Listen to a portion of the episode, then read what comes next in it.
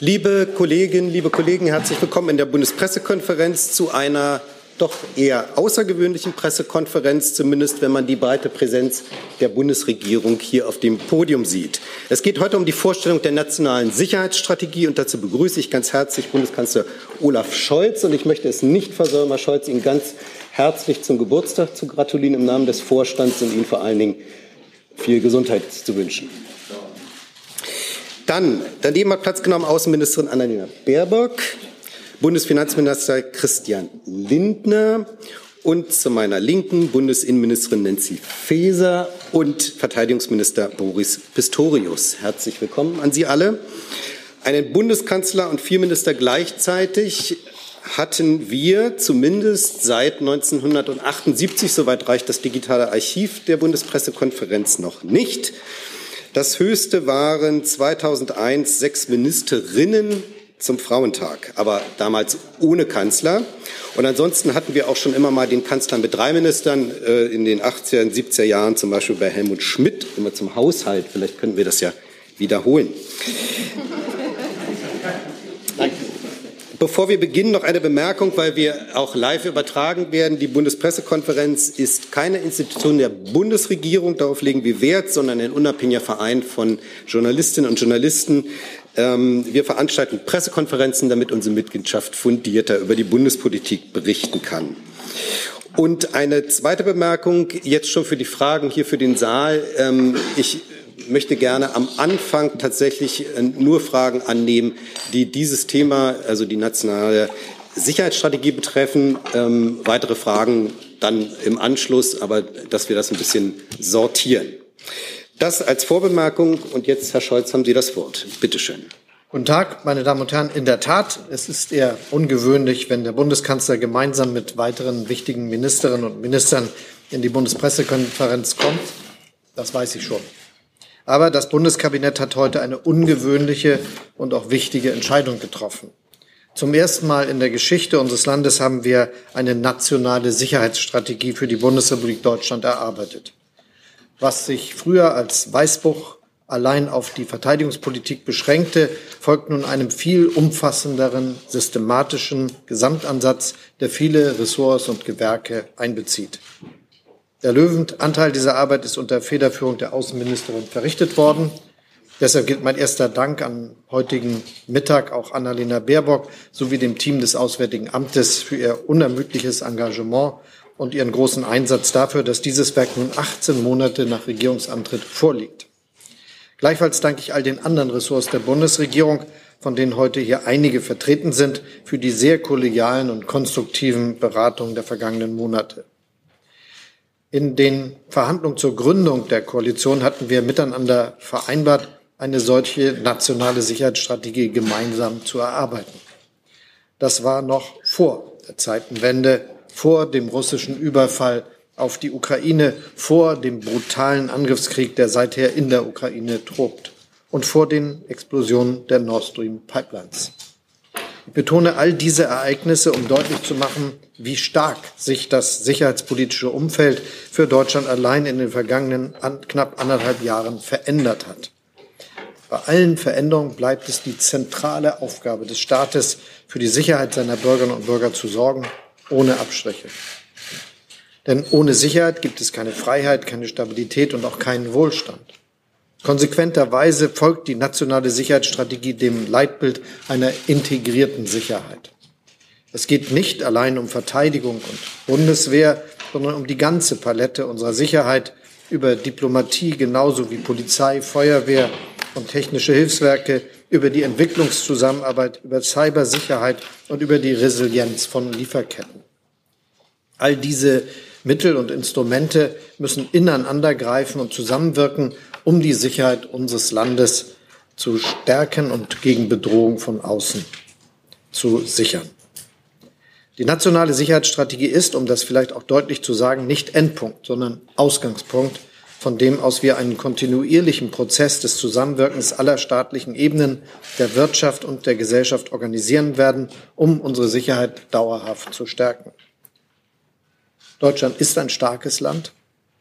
Deshalb können wir die Aufgaben, die vor uns liegen, voller Zuversicht und auch Vertrauen angehen. Zentral ist und bleibt unsere sicherheitspolitische Identität.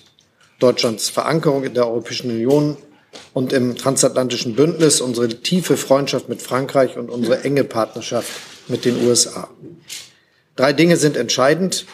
Erstens die Stärke unserer demokratischen Institutionen, zweitens die Stärke unserer Wirtschaft und drittens der Zusammenhalt unserer Gesellschaft. Darum geht es uns, darum muss es uns gehen, immer. So, meine Damen und Herren, nach diesen einführenden Worten möchte ich Annalena bitten, die Kernpunkte der nationalen Sicherheitsstrategie zu umreißen, bevor Christian ergänzen wird und wir Zeit für Ihre Fragen haben. Frau Baerbock, bitte. Herzlichen Dank. Schönen guten Tag äh, auch von meiner Seite. Wie der Bundeskanzler bereits äh, deutlich gemacht hat, ist das äh, für uns als Bundesregierung ein besonderer Tag, weil sich die Bundesrepublik Deutschland zum ersten Mal eine nationale Sicherheitsstrategie gibt. Wir alle mussten mit dem brutalen russischen Angriffskrieg auf die Ukraine erfahren, dass Frieden und Freiheit nicht vom Himmel fallen. Mit dem 24. Februar 2022 wurde noch einmal deutlich, wovor uns viele, das muss man zur Ehrlichkeit auch sagen, unserer Nachbarn gerade aus Osteuropa gewarnt haben, dass auch Europa verwundbar ist. Die Entscheidungen zur Sicherheitsstrategie, das wissen Sie, die sind äh, vor dem 24. Februar gefallen. Wir haben uns im Koalitionsvertrag auf diese Sicherheitsstrategie verständigt. Aber die Zeitenwende, die der Bundeskanzler so deutlich ausgesprochen und geprägt hat, hat die Dringlichkeit gezeigt, dass wir uns beim Thema Sicherheit anders neu aufstellen müssen, nämlich integriert. Integrierte Sicherheit ist erstmal ein technischer Begriff, aber eigentlich ist er ganz simpel. Integrierte Sicherheit bedeutet, dass alle relevanten Akteure, Mittel und Instrumente zusammenwirken und so ineinander greifen, dass die Sicherheit unseres Landes umfassend erhalten und uns weiter stärkt und vor weiteren Bedrohungen schützt. Denn die Herausforderungen für unsere Sicherheit ziehen sich durch alle Lebensbereiche. Sicherheit im 21. Jahrhundert ist mehr als Militär und Diplomatie. Sicherheit im 21. Jahrhundert bedeutet, in der Apotheke verlässlich lebensnotwendige Medikamente zu bekommen. Sicherheit bedeutet, beim Chatten mit Freunden nicht von China ausspioniert oder beim Scrollen durch die sozialen Netzwerke nicht von russischen Bots manipuliert zu werden. Sicherheit beginnt aber eben auch für jede und jeden von uns morgens beim Duschen mit sauberem Wasser, mit warmem Wasser und der Gewissheit, dass die Qualität immer wieder überprüft wird. Einige werden nun sagen, gerade in den letzten Monaten, weil wir im Land viel darüber diskutiert haben, was eine wirklich gute Sache ist, das ist ja vollkommen klar, dass sauberes Wasser auch zur Sicherheit gehört oder dass unsere Gasspeicher gefüllt sind. Aber auch daran merkt man, was diese Zeitenwende eigentlich bedeutet hat. Das, was für uns alle jetzt in den letzten zwölf Monaten selbstverständlich geworden ist, das war eben 2015 zum Beispiel noch nicht so selbstverständlich. Ich war damals selber im Wirtschaftsausschuss Mitglied und da wurde der größte Gasspeicher Deutschlands, der BASF-Speicher in Reden, an Gazprom verkauft. Und da gab es eben vielleicht in Fachausschüssen eine Debatte, ob das eigentlich eine Sicherheitsfrage ist aber es wurde offensichtlich anders bewertet. Angesichts dieser Zeitenwende hat diese Regierung deswegen schon während der Erstellung der Sicherheitsstrategie wichtige Weichenstellungen für die Sicherheit unseres Landes vorgenommen. Wenn Sie auf Seite 55 jetzt also was sehen, was bereits umgesetzt ist, wie zum Beispiel, dass Robert Habeck von einem Tag auf dem anderen dafür gesorgt hat, dass eben jener Gasspeicher wieder zurückgeholt und gefüllt werden konnte, dann haben wir ganz bewusst aus Verantwortung damit nicht auf den heutigen Tag der Pressekonferenz und der Vorstellung unserer nationalen Sicherheitsstrategie gewartet, sondern man kann sagen, Working in Writing war der Prozess dieser nationalen Sicherheitsstrategie, dass vieles davon bereits umgesetzt ist. Wir haben uns ein Arbeitsprogramm aufgegeben, was der Bundeskanzler bereits deutlich gemacht hat, dass das ein Startschuss ist für unsere gemeinsame Sicherheit. Das heißt erstens im Bereich Wehrhaftigkeit, dem Schutz vor Krieg und Gewalt und dem Schutz der Unverletzlichkeit unseres Lebens alles dafür auf die Bahn zu bringen.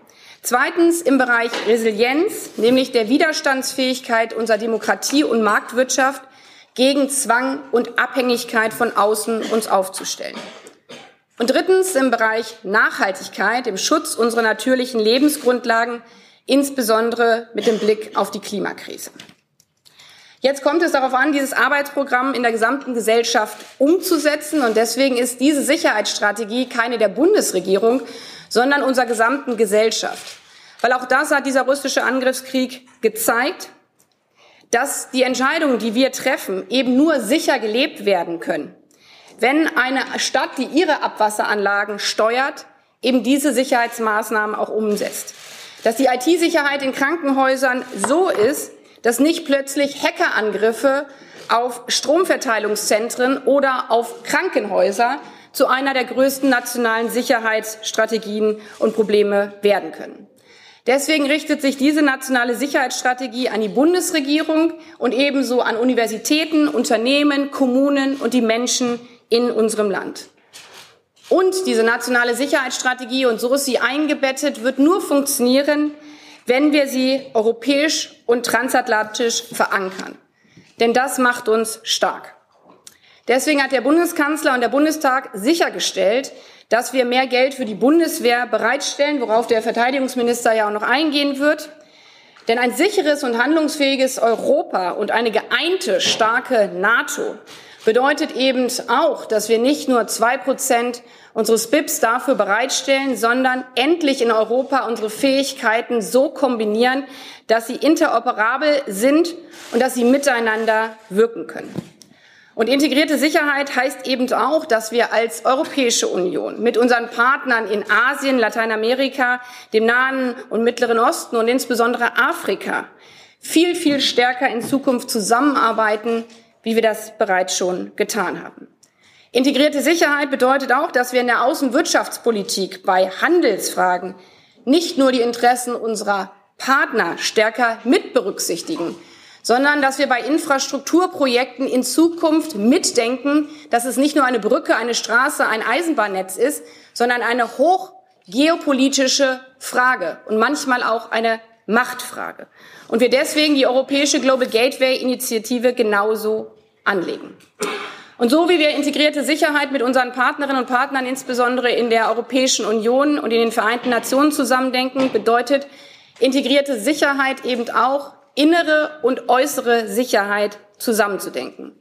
Es bedeutet, dass wir Sicherheit nicht mehr in unseren Silos von Ressorts definieren, sondern gemeinsam. Auch das klingt wie eine Banalität, aber auch das war vorher anders. Und daher möchte ich auch den Dank unterstreichen an die Arbeit dieser Sicherheitsstrategie. Das Auswärtige Amt hat das koordiniert, aber jedes Ressort hat für seinen Bereich geschaut, was bedeutet Sicherheit eigentlich auch für uns, also auch die Ministerinnen und Minister, die heute nicht sitzen, hier sitzen, wie zum Beispiel die Entwicklungsministerin, aber eben auch der Gesundheitsminister, der Wirtschaftsminister und alle anderen Forschung und Bildungsbereich inklusive. Und das heißt, das, was wir nach außen an Sicherheit richten, richten wir auch an uns. Jeder von uns überprüft, was bedeutet das für unsere Sicherheit und wie können wir besser zwischen Ressorts zusammenarbeiten. Zum Beispiel bringt jetzt das Auswärtige Amt dafür eine Datenplattform auf den Weg, mit der man per einem Klick ressortübergreifend sieht, wo eigentlich das BMZ, das AA, das BMG Dinge weltweit fördern. Auch denkt man wieder, ist ja total logisch. Aber genau das hat es in der Vergangenheit nicht gegeben. Ein geopolitischer Ansatz beim außenpolitischen Handeln, was eben auch Außenwirtschaftspolitik, Außengesundheitspolitik und Entwicklungspolitik ist, damit wir nicht nur einfach Geld auf der Welt an andere geben, um zu unterstützen, sondern die geopolitische Komponente mitdenken. Und so nicht nur bei uns, sondern auf der Welt alle Teile einer Gesellschaft erreichen, insbesondere Frauen und marginalisierte Gruppen. Denn wir wissen, wie bei uns, wenn die Hälfte der Gesellschaft nicht sicher ist, ist niemand sicher. In dem Sinne ist der heutige Tag für uns besonders, weil wir in der neuen Phase deutscher Außen- und Sicherheitspolitik, in die wir längst eingetreten sind, nun eine strategische Verortung uns gemeinsam geben. Eine Phase, in der Deutschland als größtes Land in der EU mit der Zeitenwende des Bundeskanzlers nicht nur einen neuen Begriff in der englischen Sprache geprägt hat, sondern in einer Zeit, in der unsere Partner in Europa und in der Welt spüren, dass sie sich auf unser Land verlassen können, so wie wir uns jahrzehntelang auf andere verlassen konnten. Vielen Dank. Danke, Frau Baerbock. Hey Leute, der heutige Supporter dieser Sendung ist ihr alle. Und ihr alle seid die beste Unterstützung für unabhängigen, kommerzfreien Politikjournalismus auf dem Publikumsmarkt. Und darum bin ich ein Fan davon. Also ein Fan von euch. Macht weiter so. Per PayPal oder Überweisung. Danke dafür und jetzt geht's weiter. Herr Lindner, bitte. Herr Santivani, meine Damen und Herren, manche äh, unter Ihnen werden sich vielleicht wundern, äh, dass äh, auch ich hier vorne sitze. Ja, nicht, weil Sie glauben, die FDP sei ein Unsicherheitsfaktor in der Koalition, sondern äh, aufgrund meiner Ressortzuständigkeit äh, eine Verwunderung. Ähm, aber das ist in äh, doppelter Hinsicht begründet. Zum einen, wie der Bundeskanzler und äh, Annalena ausgedrückt haben, haben wir es zu tun mit einer integrierten Sicherheitsstrategie äh, unseres Landes. Man würde ja traditionell denken, Sicherheitspolitik, das ist eine Aufgabe des Innenministeriums, des Verteidigungsministeriums, des Außenministeriums. Äh, tatsächlich versteht diese Bundesregierung aber äh, unter Sicherheit eine 360-Grad-Perspektive der Interessen und internationalen Einbindung äh, unseres Landes. Und dazu leisten alle Ressorts einen Beitrag bin also hier als Finanzminister, aber zugleich auch als der die liberalen Ressorts äh, koordinierende äh, Minister. Wir haben intensiv gearbeitet und ich glaube, sagen zu können, ist wirklich ein sehr schöner Erfolg äh, für die Bundesregierung insgesamt und im Besonderen natürlich für die Außenministerin, bei der die Federführung gelegen hat. Im Speziellen hat die Finanzpolitik auch eine Mission hinsichtlich unserer Sicherheitsinteressen. Und diese Mission gliedert sich in drei Bestandteile. Der erste Bestandteil ist unsere eigene deutsche Resilienz. Wenn wir uns erinnern an die Pandemie und auch die Energiepreisschocks des vergangenen Jahres, so wären mit diesen unter Umständen, unter anderen Umständen erhebliche Gefährdungen unserer sozialen Sicherheit, des sozialen Friedens in unserem Land verbunden gewesen wenn wir nicht über die fiskalischen Reserven verfügt hätten, um die Vernichtung von Existenzen abzuwenden. abzuwenden. Finanzpolitik hat also einen Beitrag äh, zu unseren Sicherheitsinteressen zu leisten hinsichtlich der Resilienz unserer eigenen wirtschaftlichen Grundlagen. Fiskalische Reserven bedeuten in Krisensituationen eben äh, Handlungsvermögen zu haben. Zum Zweiten ist die äh, internationale Finanzstabilität äh, eine Priorität der Bundesregierung. Mit der äh, Finanzstabilität von Staaten hängt unmittelbar Krisenprävention zusammen. Nur mal ein Beispiel. Ein Staat, der nicht mehr in der Lage ist, seine Bevölkerung zu versorgen, der nicht mehr in der Lage ist, Daseinsvorsorge zu finanzieren, der wird Migrationsbewegungen auslösen. Deshalb engagiert sich die Bundesregierung für die ähm, Finanzstabilität äh, beispielsweise von überschuldeten äh, Ländern. Wir wollen dafür sorgen, dass Krisen äh, aufgrund von finanziellen Engpässen oder Überschuldungsproblematiken sich nicht verschärfen. Und zum Dritten muss diese Strategie, die heute vorgestellt wird, natürlich auch umgesetzt werden. Also eine Strategie aufzuschreiben ist verdienstvoll und wichtig, aber entscheidend wird ja sein, sie zu leben, sie zu realisieren. Und Sie ahnen, worauf ich hinaus will. Ähm, das muss natürlich mit Ressourcen hinterlegt äh, werden. Wir haben äh, jetzt mit dem äh, Sonderprogramm im Grundgesetz zur Ertüchtigung unserer Streitkräfte ähm, eine ad hoc notwendige Maßnahme ergriffen, die auch ähm, ihre Wirkung nicht verfehlen wird. Das sehen wir ja schon. Aber es wird die ähm, Situation kommen, dass ähm, dieses Sonderprogramm erschöpft ist. Hoffentlich bald ist es äh, erschöpft, weil wir wissen, dann sind viele Investitionen in die Bundeswehr erfolgt. Aber dann werden wir im Anschluss im Haushalt Prioritäten ohne diese Anpassungshilfe des Sondervermögens setzen müssen. Wir werden uns also in den nächsten Jahren in Richtung auf Ende dieses Jahrzehnts im Haushalt Schwerpunkte für die Sicherheitsstrategie erarbeiten müssen, nicht nur im Bereich der Verteidigung, sondern auch im Bereich etwa der wirtschaftlichen Zusammenarbeit und der Diplomatie. Das ist kein Selbstläufer. Das bedeutet nämlich, dass andere Aufgaben, die ebenfalls wünschenswert sind oder von den Menschen erbeten werden, dass die gemessen werden müssen an unseren überragenden sicherheitspolitischen Interessen. Und insofern hinsichtlich der Resilienz, hinsichtlich der Finanzstabilität und der Ressourcenhinterlegung dieser Strategie hat auch das Finanzressort einen Beitrag zu leisten. Herzlichen Dank für die Eingangsstatements. Jetzt kommen wir zu Fragen. Wir haben 90 Minuten, also bis 12.30 Uhr Zeit. Und da wir hier im Saal auch mit den Zuständig oder hinsichtlich der Zuständigkeiten eher durchmischt sind, würde ich vorschlagen, dass sich jeder auch noch mal vorstellt. Und wir beginnen mit Herrn Brössler. Ja, vielen Dank. Daniel Brössler, Süddeutsche Zeitung. Ich äh, würde gerne eine Frage stellen zu einem Satz, den ich jetzt auf die Schnelle schon gefunden habe äh, in der Strategie, nämlich dass im, äh, mehr, dass im mehrjährigen Durchschnitt das Zwei-Prozent-Ziel der NATO, jetzt verkürzt gesagt, erreicht werden soll, äh, durch das, äh, zunächst durch das neu geschaffene Sondervermögen. Äh, was heißt, ist die erste Frage, äh, im mehrjährigen Durchschnitt? Und teilen Sie die Kritik, die ja schon zu hören gewesen ist, äh, dass die Anrechnung des Sondervermögens äh, dazu führt, dass äh, dieses Zwei-Prozent-Ziel nicht nachhaltig erreicht werden kann, weil nicht jetzt schon schnell genug ähm, äh, der Verteidigungshaushalt steigt.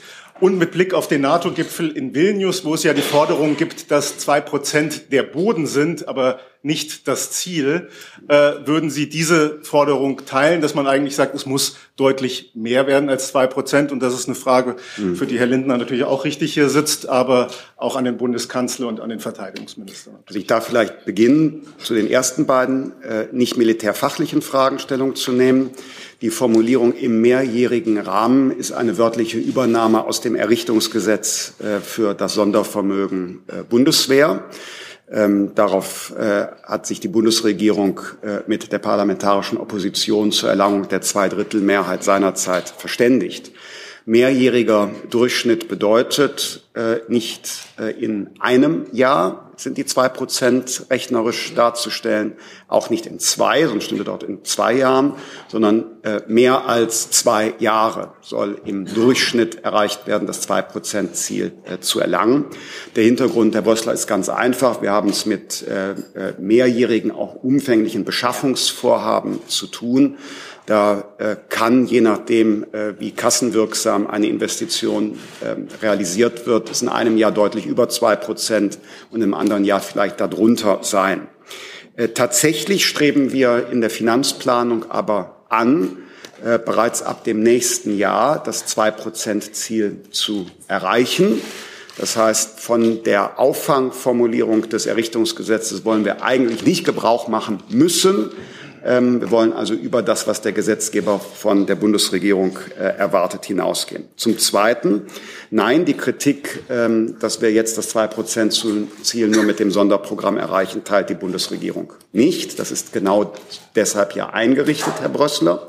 Äh, jetzt ad hoc zwei Prozent unserer jährlichen Wirtschaftsleistung aus dem Bundeshaushalt abzubilden, das wäre äh, nur möglich, durch den Eingriff, den massiven Eingriff in gesetzliche Leistung, die Streichung von anderen notwendigen Investitionen oder massive Steuererhöhungen, die ganz äh, erheblich die wirtschaftliche Entwicklung belasten würden. Das war ja der Grund, warum auf Vorschlag des Bundeskanzlers dieses äh, Sondervermögen eingerichtet worden ist, um gewissermaßen einen Anpassungspfad innerhalb des äh, Bundeshaushaltes bis in die zweite Hälfte dieses Jahrzehnts zu ermöglichen.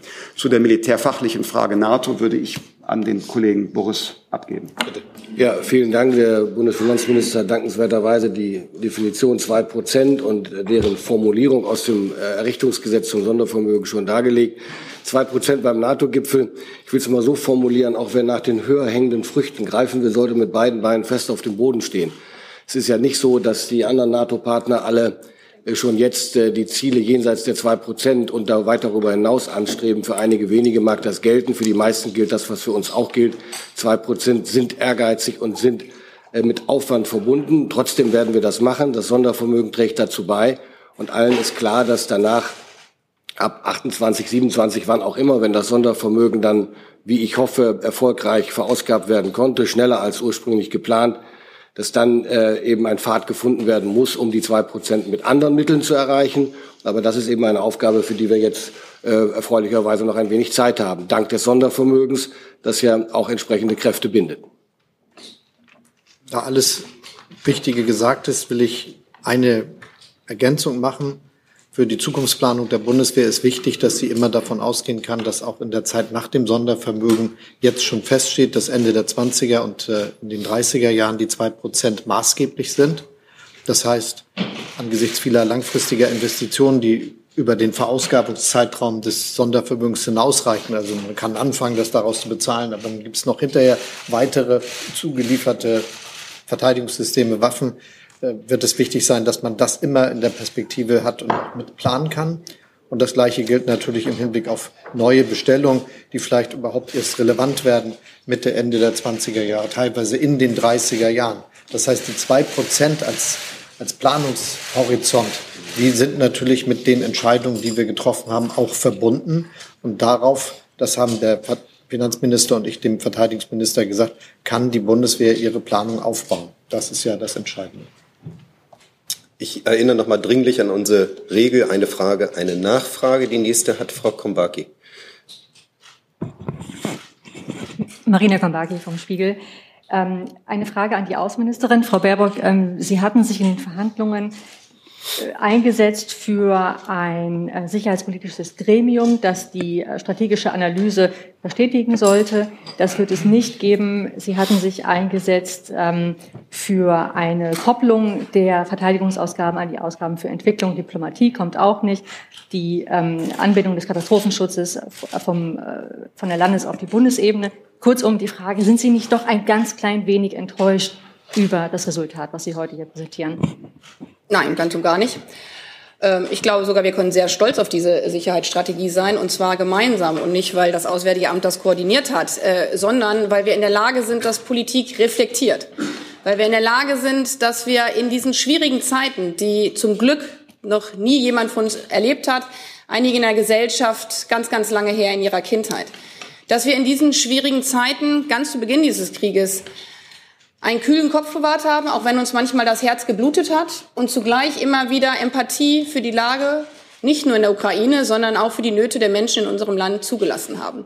Und wir in der Situation Entscheidungen getroffen haben, wo wir niemals zuvor gedacht hätten, wir müssten solche Entscheidungen jemals treffen. Und in diesem Prozess auch viele Punkte, die Sie jetzt angesprochen haben, reflektiert haben, gemeinsam diskutiert haben und dann zu guten Ergebnissen gekommen sind.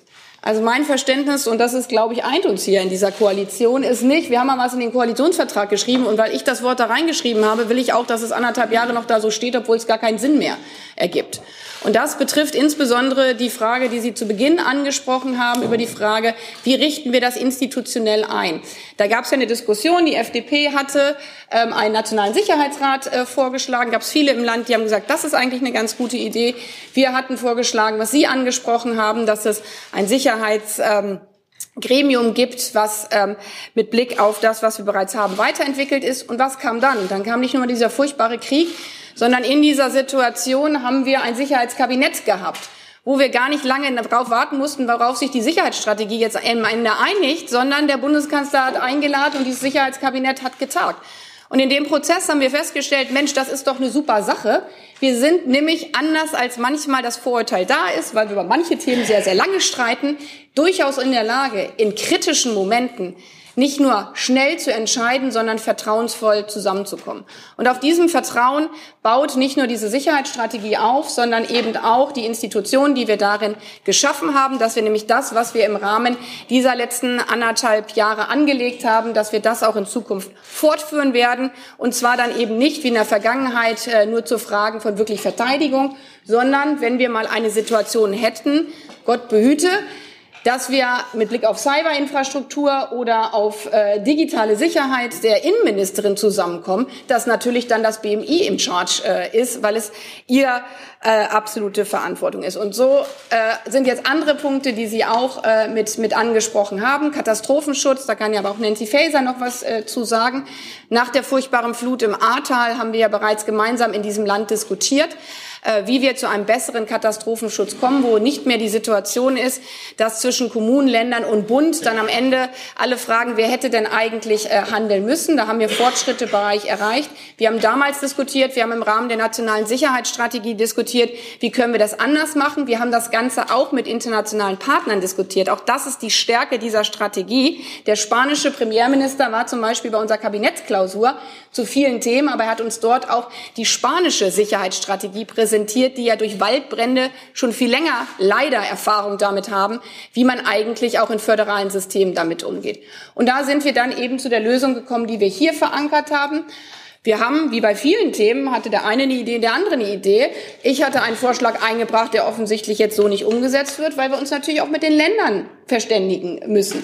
Weil diese Sicherheitsstrategie nur davon getragen ist, wenn sie von allen gelebt wird. Von der Kommune, über Universitäten, über Unternehmen, die Bundesländer, die Bundesregierung und das auch gemeinsam in der Europäischen äh, Union. Und deswegen ist dieses Papier, da können Sie jetzt überall sagen, da hat sich aber offensichtlich Herr Özdemir durchgesetzt, weil dieses Wort hat er schon immer benutzt bei Ernährungssicherheit. So ist dieses Papier nicht angelegt. So würde dieses Papier auch niemals fliegen, sondern dieses Papier geht darum, wenn Herr Özdemir bei der Lebensmittelsicherheit ein Problem hat, wie kann er dafür sorgen, dass wir schnellsten auch in der Außenwirtschaftspolitik das zusammendenken? Äh, und von diesem Geist und da müssen wir nicht drum herum reden, ja, den wir am Anfang in unserer Koalition vielleicht hatten. Von diesem Geist ist diese nationale Sicherheitsstrategie getragen und deswegen glaube ich auch, dass der ganze Prozess nicht nur für die Sicherheit im Land und auch in, in Europa, sondern auch im Rahmen dieser Koalition wirklich ein wichtiger Bestandteil ist. Frau. Ja, ganz herzlichen Dank. Ich ergänze das gerne, was meine Kollegin, Frau Außenministerin Annalena Baerbock gesagt hat. Ähm, sie hat das vorhin schon gesagt, dass die innere und äußere Sicherheit sehr eng miteinander verwoben sind. Und in diesem Geiste haben wir auch die nationale Sicherheitsstrategie erarbeitet und miteinander die entsprechenden Abwägungen getroffen. Ähm, Annalena Baerbock hat gerade angesprochen, beispielsweise die Resilienzstärkung. Ähm, dort haben wir uns ansichtlich der Auswertung der Krise im Ahrtal, aber auch die gute Zusammenarbeit, die wir ja auch über diese Ressorts hier alle ähm, während des Krieges, des Kriegsausbruches geleistet haben, nämlich mit ähm, den schnellen Hilfslieferungen, die wir dorthin gebracht haben, in Zusammenarbeit mit der Bundeswehr, dem THW, ähm, dem Auswärtigen Amt, auch der Fragen der Finanzierung, die dankenswerterweise Annalena Baerbock mit dem Finanzminister schnell geklärt hat, damit äh, die notwendigen Hilfsmittel beispielsweise in die Ukraine geliefert wurden aber auch bei der Frage, wie stellen wir uns bei Katastrophen auf? Wir haben das gemeinsame Lagezentrum mit den Ländern aufgestellt, ähm, was in Bonn angesiedelt ist beim BBK, was, glaube ich, eine gute Grundlage ist, um gerade in der Frage des Katastrophenschutzes eng zu arbeiten. Das haben wir auch in der nationalen Sicherheitsstrategie festgelegt. Cybersicherheit, wir sind alle von ähm, dem Verständnis geprägt, dass es wichtig ist, als Bund dort eine Zentralstellenfunktion zu bekommen, ähm, ähnlich wie wir das beim BKA haben, um gegenüber den ganzen Herausforderungen in der Cybersicherheit besser aufgestellt zu sein. Und zur Resilienzstärkung haben wir uns ja auf den Weg gemacht, gemeinsam ein drittes Dachgesetz äh, auf den Weg zu bringen, was erstmalig in der Bundesrepublik Deutschland konkrete Vorgaben über alle Sektoren hinweg auch regelt. Der nächste Fragesteller, Herr Rinke. Danke. Eine Frage an Herrn Bundeskanzler und äh, die Außenministerin. Ähm, hier. Zum Thema China. Ähm, China ist ja jetzt relativ knapp abgehandelt, äh, weil ja noch eine China-Strategie erwartet wird. Ähm, ich würde trotzdem ganz gerne darauf äh, eingehen, dass äh, erwähnt wird, dass die Elemente von Rivalität und Wettbewerb in den letzten Jahren zugenommen haben. Wir haben aber kommende Woche Regierungskonsultationen und deswegen würde ich ganz gerne fragen, weil das ja eigentlich ein Instrument ist äh, der besonders engen Partnerschaft mit anderen Ländern, ob das nicht in leichten Widerspruch zu dieser nationalen Sicherheitsstrategie steht. Ähm, was ist das Signal an Peking, was aus dieser nationalen Sicherheitsstrategie folgt? Es ist gut, dass wir jetzt die Regierungskonsultation hatten nach meinem Besuch in Peking, nach dem Besuch der Außenministerin dort und vieler anderer. Und es hat sich ja auch gezeigt, dass die intensiven Kontakte sich als fruchtbar erwiesen haben. Zum Beispiel ist es bei dem G20-Gipfel in Indonesien gelungen, Beschlüsse zu verankern, die uns jetzt helfen, auch in der ganz konkreten Situation. Die klare Aussage, zum Beispiel, dass keine Atomwaffen eingesetzt werden dürfen, ist auch das Ergebnis unserer Gespräche, die wir in Peking geführt haben. Und äh, ich will ergänzend sagen, wir haben ja schon viel erreicht. Deshalb wird es auch bei der China-Strategie, die wir noch ausformulieren, alles zusammenkommen, was wir bisher bereits getan haben. Wir haben bei dem G7-Gipfel eine gemeinsame Sprache zu China gefunden. Wir haben das in dieser nationalen Sicherheitsstrategie verankert. Das wird auch in unserer Deutschland-Strategie im Hinblick auf China sich wiederfinden. Ist eine Sprache, die zum Beispiel sehr klar sagt, wir wollen kein Decoupling, wir wollen De-Risking. Das ist mittlerweile Sprachgebrauch geworden bei den G7 in der Europäischen Union. Wir haben sehr früh davon so gesprochen, weil das unsere Perspektive ist.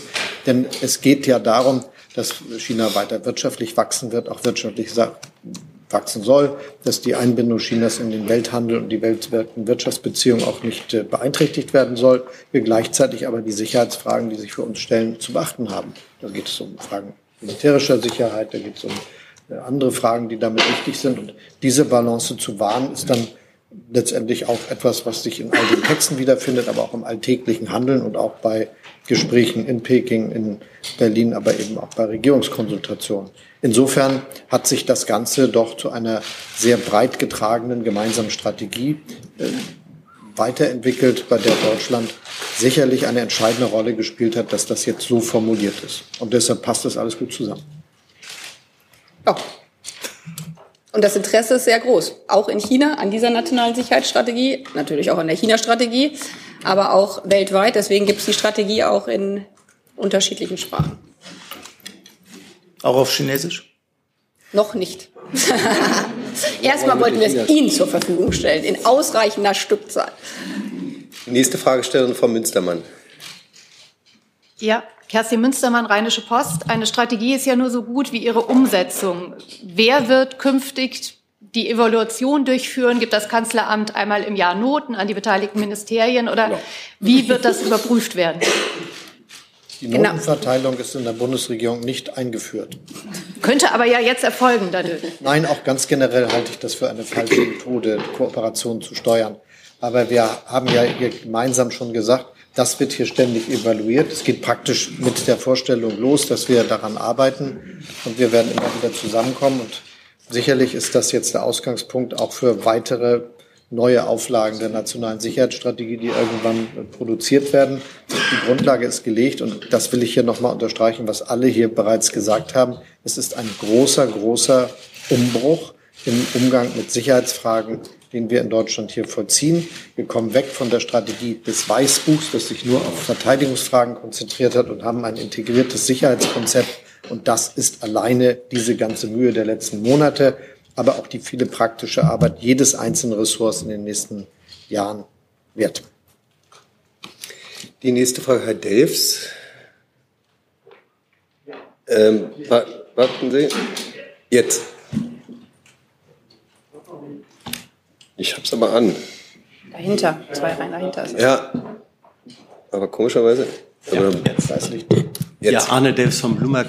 Ich habe auch noch mal eine Frage äh, zu, dem, zu den China-Passagen. Da fällt einem ja auf, dass eigentlich jeder kritische Satz zu China immer wieder gleich ausbalanciert wird mit der Message, aber auch wichtig bei der Lösung bestimmter äh, Herausforderungen, globale Herausforderungen. Meine Frage ist, äh, ist, wird das auch die, oder anders gefragt nochmal, dass es wenig Fantasie gehört dazu, dass man glaubt, dass die eher China-kritischen Passagen aus dem Auswärtigen Amt kommen, die anderen eher aus dem Kanzleramt.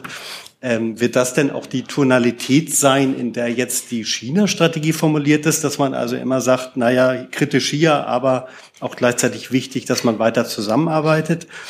Und nochmal an den Bundeskanzler, werden Sie denn auch der chinesischen Regierung sozusagen vorab schon zur Kenntnis geben, was eigentlich in dieser China-Strategie drin ist?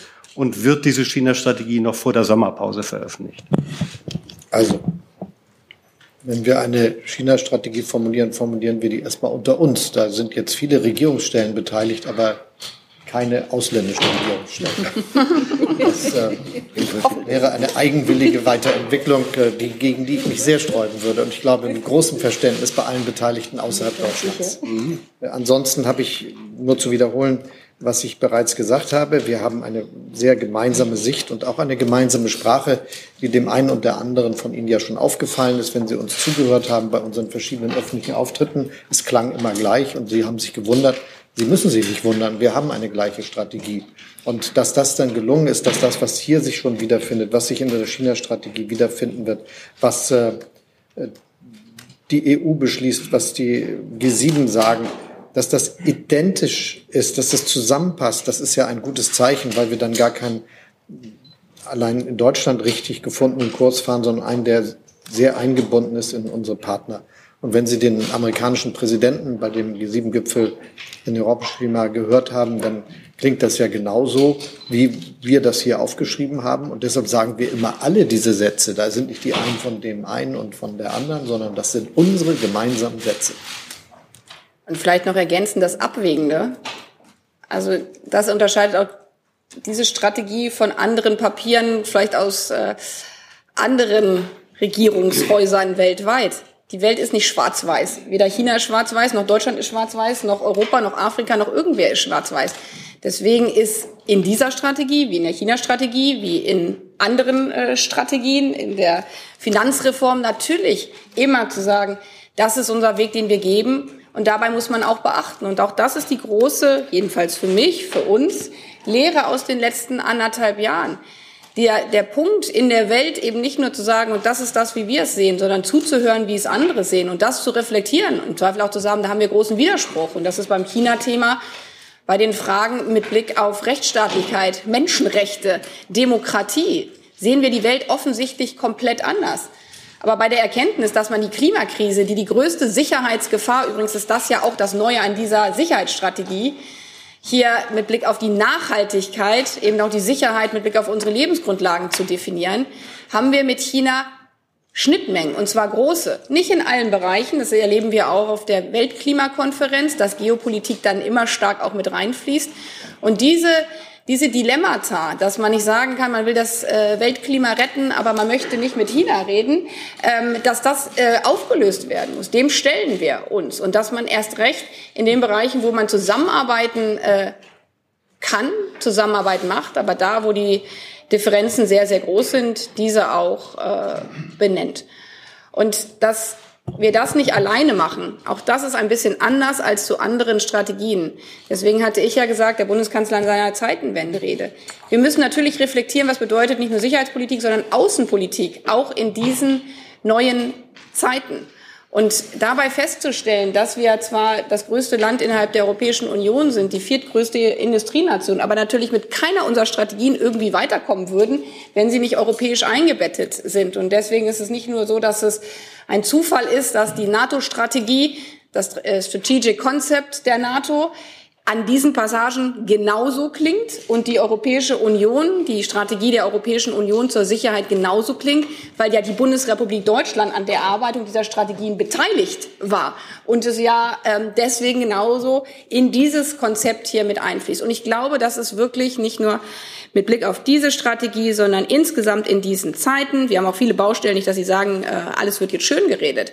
Aber das ist doch der große Mehrwert der letzten anderthalb Jahre, mit dem auch der russische Präsident nicht gerechnet hat, dass wir in der Außen- und Sicherheitspolitik, nicht nur in der Bundesrepublik Deutschland, nicht nur in der Bundesregierung, sondern mit der größten Oppositionspartei zusammen, ein Grundverständnis dafür haben, wie wir unsere Demokratie, wie wir unsere Sicherheit in Frieden und Freiheit verteidigen wollen und dass wir das auch in der Europäischen Union haben, so groß die Differenzen auch bei anderen Themen sind, dass wir dort gemeinsam an einem Strang ziehen. Und dieses Fund was wir uns damals vor ein paar Jahren noch niemals vorstellen konnten, dass wir zum Beispiel in der Außen- und Sicherheitspolitik vielleicht zu mehrheitsqualifizierten Mehrheitsentscheidungen kommen können.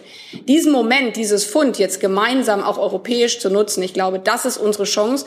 Und deswegen haben Sie nicht nur äh, darauf gewartet, wann das äh, endlich fertig wird, sondern es haben auch sehr, sehr viele in Europa und man muss auch sagen, ohne anmaßend zu sein, in der Welt drauf gewartet, weil natürlich die anderen ein großes Interesse daran haben, wie stellt sich das größte EU-Mitgliedsland und wie stellt sich die viertgrößte größte Wirtschaftsnation dieser Welt eigentlich bei den zukünftigen sicherheits- und außenpolitischen Fragen auf. Zusatz. Vor der, vor der Sommerpause noch China? Wir haben bisher immer die Grundsätze gepflegt, die wie folgt formuliert sind. Wir sind fertig, wenn wir fertig sind. Aber bald. Herr Fischer. Ich glaube, ich bin dran. Nee, jetzt, ja, dieses. Vielen Dank. Michael Fischer, Deutsche Presseagentur. Herr Bundeskanzler, Frau Außenministerin, ich hätte eine Frage an Sie beide zum Thema Rüstungsexporte. Da ist ja jetzt seit mehr als einem Jahr ein Gesetz zur besseren Kontrolle von Rüstungsexporten in Arbeit. Wie wird sich die Zeitenwende in diesem Gesetz niederschlagen? Werden Waffenlieferungen äh, an Staaten außerhalb von EU und NATO, die strategisch wichtige Partner sind, wie zum Beispiel Indien oder Brasilien, ähm, erleichtert durch dieses Gesetz oder werden sie erschwert, wie es ursprünglich mal geplant war? Äh, und im Zusammenhang damit ist ein so wichtiges sicherheitspolitisches Instrument wie die Rüstungsexporte eigentlich im Ministerium für Wirtschaft und Klimaschutz immer noch gut aufgehoben? Ist das noch zeitgemäß oder gehört das nicht eher ins Auswärtige Amt? Das ist eine andere Pressekonferenz, wo wir unsere neuen Rüstungsexportrichtlinien vorstellen werden. Aber ich kann Ihnen sagen, dass die natürlich die strategischen Erwägungen, die wir hier angestellt haben, reflektieren werden. Das äh, bleiben strenge Rüstungskontrollvorschriften, die aber die strategischen Fragen mit berücksichtigen, was äh, unsere Partnerschaften in der Welt betrifft, unsere engen Rüstungskooperationen, die wir mit unseren europäischen Partnern haben, was die Herstellung von, äh, von, von, von Waffen betrifft. Und das ist alles auf gutem Weg. Und vielleicht da auch noch mal die Dilemmata. Also ich glaube, für uns als Gesellschaft insgesamt ist es eine Chance, aus dem, was ich eben gesagt habe, Schwarz-Weiß-Denken ein bisschen auszubrechen, weil die Welt nun mal so ist, wie sie ist. Sie ist mega komplex und auf manche Dinge gibt es eben keine einfachen Antworten. Das ist mit Blick auf Zusammenarbeit mit Ländern, die unsere Werte nicht teilen und wo wir trotzdem mit ihnen zusammenarbeiten müssen und wollen. Und das gilt genauso mit Blick auf die Rüstungsexportfragen. Und Sie wollen jetzt ja, Häuserkompetenzen oder nicht. Es ist jetzt ja zum Beispiel so, dass ähm, im Wirtschaftsministerium die wirtschaftlichen, die Exportfragen mit äh, verankert und definiert werden und das Auswärtige Amt die Frage, wie ist die Menschenrechtssituation, wie ist die Ländereinschätzung. Und auch da wieder, gemeinsam auf Dinge draufzuschauen, ist doch ein Mehrwert an sich, dass man sagt, aus unserer Perspektive sieht das so aus, aus unserer Perspektive sieht das so aus und gemeinsam müssen wir dann als Bundesregierung eine Entscheidung treffen. Und ja, wir evaluieren und äh, überarbeiten das Rüstungsexportkontrollgesetz wieder, nicht nur, weil es im Koalitionsvertrag äh, drin stand, sondern weil wir in diesen Zeiten eben erlebt haben, dass manche Dinge, betrifft auch meine Partei, mit Blick auf Waffenlieferung, in dieser Welt nach der Zeitenwende sich anders stellen. Weswegen wir als Bundesregierung als allererstes gesagt haben, wir werden die Ukraine auch militärisch unterstützen bei ihrem Recht auf Selbstverteidigung. Und in dieser ganzen Diskussion, und das ist das ja, was der Bundeskanzler und ich weltweit gerade machen, Partner, Freunde, Verbündete oder auch diejenigen, die weiter weg sind von uns, zu überzeugen, dass dieser Krieg nicht nur Europa betrifft, sondern weltweit. Und dann kommen die Gegenfragen. Und wo wart ihr, als wir euch brauchten? Und das ist all das, was hier mit eingeflossen ist. Und da spielen zum Beispiel auch die Frage von Konflikten auf der, an anderen Seiten dieser Welt eine große äh, Rolle mit. Und deswegen betrachten wir auch das, wie der Bundeskanzler gesagt hat, mit Blick auf die Rüstungsentscheidung eben die geopolitischen Fragen, die menschenrechtlichen äh, Fragen und wie wir das, was der Herr Verteidigungsminister gesagt hat, die europäische Rüstungsindustrie endlich zu verzahnen, dass wir nicht zig Panzersysteme in Europa haben, die nur leider alle nicht miteinander harmonieren. Aber Frau, Frau Ministerin, doch noch mal eine Nachfrage sind ja ein bisschen ausgewichen jetzt. Sind die Rüstungsexporte für Sie eher ein wirtschaftspolitisches Thema oder ein sicherheitspolitisches Thema? Ich bin nicht ausgewichen, sondern ich habe Ihnen die Komplexität dieser Entscheidung festgestellt. So man, wie man Werte und Interessen, diejenigen, die mit mir reisen, das ist ja Standardthema auf unserem Reisen, man kann nicht sagen, hier sind die Werte und hier sind die Interessen weil eine rechtsstaatliche Ordnung das größte Interesse der deutschen Wirtschaft ist. Und genauso ist es auch äh, dort. Natürlich spielen industriepolitische Fragen, wenn wir nicht den gesamten deutschen Haushalt für Industriepolitik äh, äh, und ähm, äh, Verteidigungspolitik äh, aufgeben wollen, müssen wir mit unseren europäischen Partnern Projekte zusammendenken, was der Verteidigungsminister ja gerade mit Frankreich und anderen Debatten äh, zuführt. Und genauso mit, müssen wir mit berücksichtigen, mit welchen Partnern und Ländern können wir solche ähm, verteidigungspolitischen Projekte auf den Weg bringen, mit den Partnern, die unsere Werte teilen, weil es eben bei dieser Frage darum geht, dass man sich gegenseitig aufeinander verlassen kann. Und deswegen gehören diese drei Elemente alle miteinander zusammen. Herr Pistorius. Ich kann das äh, ganz kurz machen. Also nach unserer Überzeugung, das wird auch in zwei, drei Sätzen in dem, in dem integrierten, in der integrierten Sicherheitsstrategie sehr deutlich, ist natürlich, sind natürlich Rüstungsexporte angesichts der neuen Weltlage auch ein Teil des strategischen Instrumentenkastens. Das ist doch ganz klar. Wir über strategische Partnerschaften reden, muss es auch um diese Frage gehen, also auch um eine neue Balance. Und das wird deutlich in dem Papier, in dem wir sagen, dass äh, die bisherige restriktive Grundlinie beibehalten wird, aber erweitert wird, und zwar auch ausdrücklich so formuliert, um Bündnis, um Sicherheitsinteressen, um geostrategische Lageneinschätzung. Und das alles führt dann eben dazu, dass wir uns jetzt im neuen Kontrollgesetz, was jetzt erarbeitet werden wird, eben daran orientieren. Also es wird eine neue Ausrichtung geben, das wird hieran deutlich. Herr Jung mit der nächsten Frage. Ich habe ein paar Verständnisprobleme. Herr Scholz, Frau äh, Baerbock. Aber trotzdem alles in eine Frage, jo, jo. bitte. Geht es bei Rohstoff- und Energiesicherheit auch darum, dass die Bundeswehr zur Not mit Gewalt unsere Handelswege schützt und dass wir weiter mit Diktatoren kuscheln müssen, da die die wichtigen Rohstoffe haben?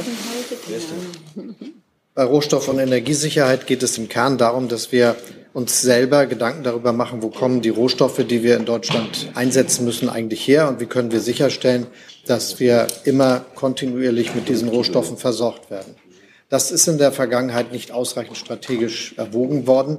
Deshalb ist es gegenwärtig so, dass viele der Rohstoffe, die überall in der Welt aus der Erde gewonnen werden, aber nur in wenigen Ländern verarbeitet werden. Das ist nicht gut aus entwicklungspolitischer Perspektive, weil dann Länder wie Chile oder Brasilien oder Argentinien oder Mexiko oder viele afrikanische Länder und asiatische Länder gar nicht die Möglichkeit haben, das, was bei ihnen gewissermaßen als Bestandteil ökonomischer Entwicklung genutzt werden kann, auch wirklich voll zum Tragen zu bringen. Und deshalb haben wir uns zum Beispiel bei den G7 auch schon verständigt, haben das äh, in den Prozess der WTO eingebracht und in die Europäische Union und überall viele neue Zustimmung gefunden, dass wir zum Beispiel uns dafür einsetzen wollen, dass die erste Verarbeitungsstufe in den Ländern stattfindet, äh, die, die Exploration, wo die Exploration auch stattfindet. Es wird ja häufig einfach aus der Erde geholt, aufs Schiff gepackt und dann wird aus den vielen Steinen mit ein bisschen Erz oder anderen Materialien das Material rausge, rausgeholt, das dann für die eigentliche Verarbeitung wichtig ist. Wenn wir das vor Ort machen, stärkt das die wirtschaftliche Kraft dieser Länder, schafft neue Beschäftigungsmöglichkeiten und sichert dann auch ab, dass wir in der Lage sein werden, diese Dinge dann aus vielen Orten der Welt zu bekommen, so dass wir nicht abhängig sind von einem Lieferanten. Das ist das, was wir damit gesagt haben. Alle anderen Dinge, die Sie gefragt haben, ergeben sich daraus nicht. Also sagen Sie Nein zu Notfallsgewalt der Bundeswehr, um die Handelswege zu schützen? Und ich verstehe jetzt, dass wir auch immer noch mit Diktaturen kuscheln müssen, um die Rohstoffe zu bekommen. Das haben Sie weder gehört, noch habe ich das gesagt. Und vielleicht ist das Ihr Weltbild, aber Weltbild ist keine Frage.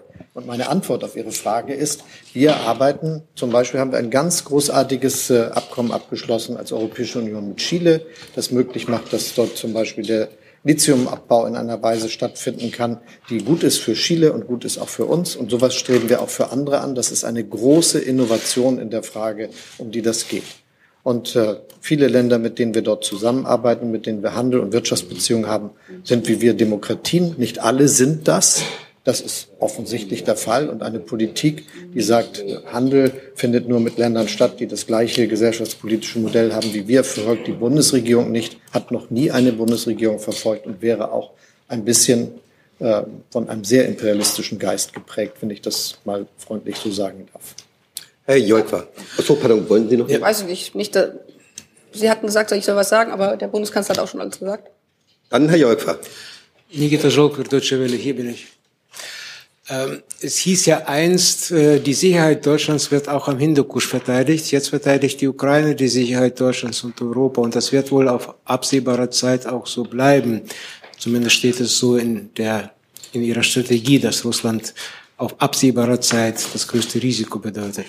Meine Frage, wie wollen Sie denn die Sicherheit Ukrainer Ihrerseits äh, gewährleisten? Welche Sicherheitsgarantien können Sie der Ukraine geben bis zu dem Zeitpunkt zwischen dem Ende des Krieges und dem Aufnehmen auf und dem Beitritt der Ukraine zur NATO? Vielleicht könnte auch Herr Pistorius dazu ein paar Worte sagen. Dankeschön. Ja, schönen Dank für die Frage. Zunächst mal ist es so, dass wir in der Tat ein neues Gewicht äh, sehen für das, was wir zu tun haben bei der Landes- und Bündnisverteidigung. Das ist der Grund, warum wir jetzt zwei Prozent unserer Wirtschaftsleistung für das NATO-Kriterium erfüllen wollen, um die Bundeswehr dauerhaft in den 20er, 30er Jahren und auch wird ja relativ zügig auch Vorhaben geben, die bis in die 40er Jahre hineinreichen angesichts der Entwicklungsdauer mancher Projekte, dass äh, die Bundeswehr entsprechend stark auszustatten. Und wir werden das im Verbund mit unseren, Verbünden, mit unseren Freunden in der NATO tun. Gleichzeitig haben wir ja auch unverändert äh, die Bundeswehr im Einsatz zur Friedenssicherung an anderen Stellen. Sie kennen die entsprechenden Mandate, über die wir geredet haben. Was die Ukraine betrifft, ist es unsere gemeinsame Überzeugung, dass wir sie unterstützen werden, damit sie sich verteidigen kann. Das tun wir mit finanziellen Mitteln, wir tun das mit humanitären Mitteln, aber eben auch mit Waffenlieferung. Und heute ist die Bundesrepublik Deutschland nach den USA der größte Unterstützer der Ukraine. Wir werden das auch so fortsetzen, solange wie das notwendig ist und solange wie die Ukraine sich verteidigen muss. Das machen wir, wie Sie wissen, doch sehr intensiv und haben ja sogar sehr große Entscheidungen, weitreichende Entscheidungen getroffen, dass wir zum Beispiel die gelieferten Waffen auch relativ schnell repariert bekommen, indem wir entsprechende Reparatur-Hubs eingerichtet haben in Rumänien, in der Slowakei und wir stehen kurz davor, das auch in Polen hinzukriegen. Äh, das wird der Verteidigungsminister vielleicht noch äh, vertiefen können. Und das ist das, was jetzt aktuell wichtig ist. Für die Zukunft ist äh, es notwendig, dass wir über Sicherheitsgarantien für die Ukraine diskutieren. Und deshalb ist das ein Gespräch, das wir mit unseren allerwichtigsten Verbündnissen, Verbündeten, die auch über entsprechende Stärke verfügen, schon lange aufgenommen haben und auch immer wieder mit der Ukraine ähm, intensivieren. Und da geht es natürlich darum, vorzubereiten, wie wir Sicherheit gewährleisten können, auch in einer Situation, in der der Krieg zu Ende ist. Vielleicht noch ein Satz dazu. Für uns ist ganz klar, es geht nicht darum, dass jetzt, wie einige das manchmal fordern, irgendwie der Krieg eingefroren wird und dass der russische Raubzug äh, dort auch legitimiert wird, um das zu zitieren. Denn mit dem russischen Krieg gegen die Ukraine ist ja deshalb eine Zeitenwende verbunden, weil aufgekündigt worden ist, die Verständigung in Europa, dass Grenzen nicht mit Gewalt verschoben werden. Und erkennbar will der russische Präsident sich einen Teil seiner Nachbarschaft einverleiben. Bei der Ukraine ist das sein Plan. Bei Belarus ist das ganz offensichtlich auch sein Plan. Auf andere Weise verfolgt er das mit größter Intensität. Und äh, deshalb ist es so wichtig, dass wir die Ukraine unterstützen. Deshalb ist es so wichtig, dass wir ein ganz konkretes Gespräch führen über Sicherheitsgarantien. Und deshalb ist die klare Aussage wichtig, wir werden die Ukraine so lange unterstützen, wie das notwendig ist. Und wir werden keinen Diktatfrieden akzeptieren. Russland muss Truppen zurückziehen. Ja, mit dem, mit dem Angriff Russlands auf die Ukraine ist ja deutlich geworden, dass die Zeit von 30 Jahren vermutetem tatsächlich gelebten Frieden und äh, ohne Gefährdung vorbei sind. Die Neuausrichtung der Bundeswehr, die Wiederherstellung der Fähigkeit zur Bündnis- und Landesverteidigung steht damit im Vordergrund. Und das heißt eben auch zwei Prozent Ziel, äh, technische Aufrüstung und dafür zu sorgen, dass wir unseren Beitrag äh, zur NATO-Strategie, zur neuen be äh, beitragen können. Das müssen wir nämlich als größte Nation in Europa und mit in besonderer Verantwortung stehen für die Ostflanke. Und natürlich werden wir über die Ukraine, und ich bin mit meinem Verteidigungsministerkollegen im regelmäßigen Austausch, wir halten uns ständig auf dem Laufenden, was Bedarfe angeht. Jeder weiß, es kann nicht alles befriedigt werden oder nicht sofort. Und die Frage, was passiert, wenn der Krieg vorbei ist, zu Bedingungen, mit denen die Ukraine leben kann, äh, darüber wird dann zu reden sein. Entschuldigung, die Frage war ja, welche Sicherheitsgarantien äh, Deutschland bereit ist, der Ukraine zu geben. Sie wissen, dass darüber eine sehr intensive Diskussion stattfindet und wir das auch mit unseren Verbündeten aufgenommen haben. Da geht es ja auch um die Frage, wie man sicherstellen kann, dass die Ukraine über eine ausreichend starke Landesverteidigung verfügt. Da wird es um Waffenlieferungen gehen. Aber es geht um viel mehr, was da diskutiert wird. Und das sind jetzt aber sehr vertrauliche Gespräche, die wir führen, sehr intensiv auch. Und äh, die Gespräche, und, und wir hoffen, dass wir zum richtigen Zeitpunkt da gemeinsame Überzeugung haben zwischen der Ukraine und den Ländern, die die Garantien auch geben wollen mit ihrer eigenen Kraft. Frau Kollegin. Antonia Yamin, äh, Bild und Kanal 12 Israel. Äh, wir reden ja über Sicherheit, aber ja, hier. Aber gerade ist ja Deutschland nicht sicher, wenn es, speziell wenn es um ballistische Raketen außerhalb der Atmosphäre geht. Ich spreche natürlich den Aero 3 Deal an Heute wird der Bundestag ja 560 Millionen Euro für diesen Deal genehmigen. Trotzdem hat Amerika den ganzen Deal noch nicht genehmigt. Ähm, Herr Bundeskanzler, Sie waren in Washington. Sie haben mit dem Präsident äh, Joe Biden auch darüber gesprochen. Hat er Ihnen signalisiert, dass wir ein grünes Licht bekommen? Weil sonst macht natürlich keinen Sinn, 560 Millionen Euro zu genehmigen und wünschen Sie sich vielleicht zum Geburtstag, ähm, dass die Amerikaner es schneller genehmigen, damit äh, wir dieses System in Deutschland auch bis 2025 kriegen. Der Verteidigungsminister wird da gleich ein paar Details zu sagen können, aber ich will sagen, wir sind ganz zuversichtlich aus diesen Gesprächen, dass wir unsere ganzen Vorhaben, die im Rahmen dieser European Sky Shield Initiative von uns vorangetrieben worden sind, auch umsetzen können. Das ist ja ein großes Projekt das sich nicht nur auf Deutschland selbst bezieht, weil wir entwickeln ja, welche Systeme wir einsetzen wollen. Da geht es um vier Schichten, um insgesamt äh, die Sicherheit des Luftraums gewährleisten zu können. Übrigens ein Thema, wo wir aus dem ukrainischen der Situation in der Ukraine genau lernen können, wie wichtig das ist und dass wir die Ukraine unterstützen können mit Patriot-Systemen, mit äh, Iris-T, mit äh, dem Flakpanzer Gepard ist ja ein ganz wichtiger Beitrag zur Landesverteidigung der Ukraine. Übrigens auch jetzt im Hinblick auf die Offensive. Und äh, so haben wir unser eigenes System mit vier Layern auch konstituiert. Das geht jetzt Stück für Stück voran und wir glauben, dass alles, auch alles genehmigt wird. Also wenn ich das so sagen darf. Ja, ich teile die Zuversicht des Bundeskanzlers absolut und in der Tat, äh, ESSI äh, ist äh, elementar für die Air Defense Frage, die wir ja gerade in der Ukraine wieder als essentiell, als geradezu existenziell erleben. Und es geht eben natürlich um die verschiedenen Dimensionen und Distanzen dessen, was abzuwehren ist. Äh, und ESSI ist dafür ein wesentliches Element. Übrigens inzwischen sind 18 Nationen äh, beigetreten mit Letter of Intent und machen sich mit uns gemeinsam auf den Weg. Das zeigt, nicht nur die, wie soll ich sagen, die Akzeptanz des Projekts, sondern auch dessen Qualität. Und die Überzeugung der Partner, da mitmachen zu wollen, spricht dann eben auch dafür. Von daher die Zuversicht teile ich und es dürfte sich in Kürze entsprechend ergeben, gehe ich jedenfalls von aus. Frau Engelke. Anna Engelke, Norddeutscher Rundfunk. Ich habe eine Nachfrage an den Finanzminister und vielleicht auch an den Verteidigungsminister.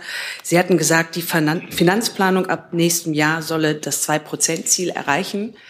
Sie meinen aber nicht, dass im nächsten Jahr der Haushalt zwei Prozent ähm, des BIPs für Verteidigung ausgeben wird. Könnten Sie das nochmal spezifizieren und Vielleicht können Sie dann auch noch die Zahlen dazu sagen. Der derzeitige Einzelplan 14 und was Sie dann für das nächste Jahr geplant haben. Und dann noch eine Frage an den Bundeskanzler, an die Außenministerin und auch an äh, Herrn Lindner. Sie haben das ja gesagt, äh, Frau Baerbock, dass auch andere Nationen sehr stark gewartet haben auf die nationale Sicherheitsstrategie. Die sollte ja im Februar präsentiert werden. Was war aus Ihrer Sicht das Problem? Danke. Frau Engelke, zu Ihrer Haushaltsfrage kann ich bestätigen, dass ähm, wir die politische Absicht haben, äh, im nächsten Jahr äh, zwei Prozent der deutschen Wirtschaftsleistung äh, für äh, Zwecke, die auf das NATO-Ziel angerechnet werden können, zu verausgaben. Äh, dabei äh, werden wir den Einzelplan 14 und natürlich das Sonderprogramm für die Bundeswehr summieren. Das heißt, nicht der Einzelplan 14 allein äh, ist geeignet, das NATO-Ziel zu erfüllen. Das wäre äh, nicht darstellbar. Das ist das Ziel, das wir uns vorgenommen haben für die nächsten Jahre, für die Zeit nach der Nutzung des Sonderprogramms. Der Bundeskanzler hat ja darauf hingewiesen. Die Größenordnung einzelner Etats kann ich natürlich heute nicht nennen. Wir finalisieren gerade im Bundeskabinett ähm, unseren Haushaltsentwurf. Der Bundeskanzler hat eben äh, das Wort geprägt, das ist eine andere Pressekonferenz und die wird bald stattfinden, wie äh, der Bundeskanzler ja ebenfalls schon unterstrichen hat. Ja, wenn die Frage noch ist, äh, so, ganz einfach, wir haben doch klasse Arbeit geleistet. Und wir sind jetzt fertig. Klasse Arbeit, weil wir verstehen Sie hier kaum, deswegen. Was war das? Klasse Arbeit? Ja, wir haben doch klasse Arbeit geleistet, okay. wenn Sie in den Text gucken. Und äh, das war die Mühe schon wert. Deshalb sind wir jetzt fertig. Herr Jessen. Hier hinten, hier hinten auf der Empore, Hans Jessen. äh, sorry.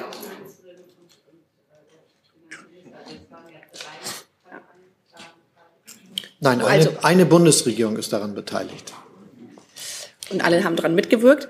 Und wie der Kanzler gesagt hat, fertig sind wir fertig sind. Und im, äh, im Februar waren wir offensichtlich noch nicht fertig und jetzt sind wir fertig.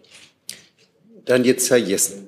Hier hinten auf der Empore, Hans Jessen, freier Journalist, äh, zur Sicherheit in dem von äh, Außenministerin Baerbock definierten weiten Rahmen gehört kritische Infrastruktur und sicherlich äh, auch Energieversorgung. Meine Frage geht an den Bundeskanzler. Ähm, es häufen sich Veröffentlichungen von Dokumenten, aus denen hervorgeht, dass die Bundesregierung seit ungefähr einem Jahr darüber informiert worden sei äh, oder informiert war, äh, dass es in der Ukraine mindestens Planungsdiskussionen über Anschläge auf Pipelines gegeben habe. Es gibt Berichte, die direkt äh, auch die Person ähm, des Präsidenten Zelensky mit einbeziehen. Äh, meine Frage ist, haben Sie in den, in den vergangenen Monaten jemals mit Volodymyr Zelensky über diese geheimdienstlichen Erkenntnisse gesprochen oder planen Sie dies zu tun? Zunächst mal geheimdienstliche Erkenntnisse sind ja geheim und wenn es gut läuft, bleiben sie es auch. Das gelingt vor allem dann, wenn man nicht viele Leute mit seinen eigenen Erkenntnissen konfrontiert. Aber das, was ich Ihnen gern sagen will, ist, dass wir eine sehr frühe Entscheidung getroffen haben, alles auf den Weg zu bringen, dass aufgeklärt wird, wie sich die Dinge zugetragen haben. Und das haben wir in enger Zusammenarbeit mit unseren Sicherheitsdiensten, unseren internationalen Partnern getan und dem Generalbundesanwalt. Und der gibt Ihnen Auskünfte zu diesen Fragen. Das habe ich zur Kenntnis genommen und in äh, dem Wording, dass Sie zu einem frühen Zeitpunkt sich entschieden haben, sehe ich mindestens eine indirekte Bestätigung, dass diese Kenntnisse frühzeitig zu Ihnen gelangt sind. Umso Sie mehr sollten nicht so viel spekulieren. Ich kann Ihnen nur sagen, unser Aufklärungsinteresse ist sehr groß und ich bin sehr dankbar für die sehr gute Arbeit des Generalbundesanwalts und alles, was Sie wissen wollen, können Sie bei ihm erfragen. Ja, meine Nachfrage war aber, da diese Dokumente, die ja nicht irgendwas sind, sondern äh, tatsächlich Dokumente nicht nur der USA, sondern auch kontinentaleuropäischer Dienste, es ist in der Welt, es ist im Diskurs. Und sehen Sie nicht die Gefahr, dass irgendwann die ähm, Mauer des Schweigens, nenne ich es jetzt mal, ähm, die Sie errichten, dazu dient, die Glaubwürdigkeit äh, der Bundesregierung im Hinblick auf Aufklärungswillen, Transparenzschaffung und damit auch Wissenssicherheit, dass die geschwächt wird dadurch.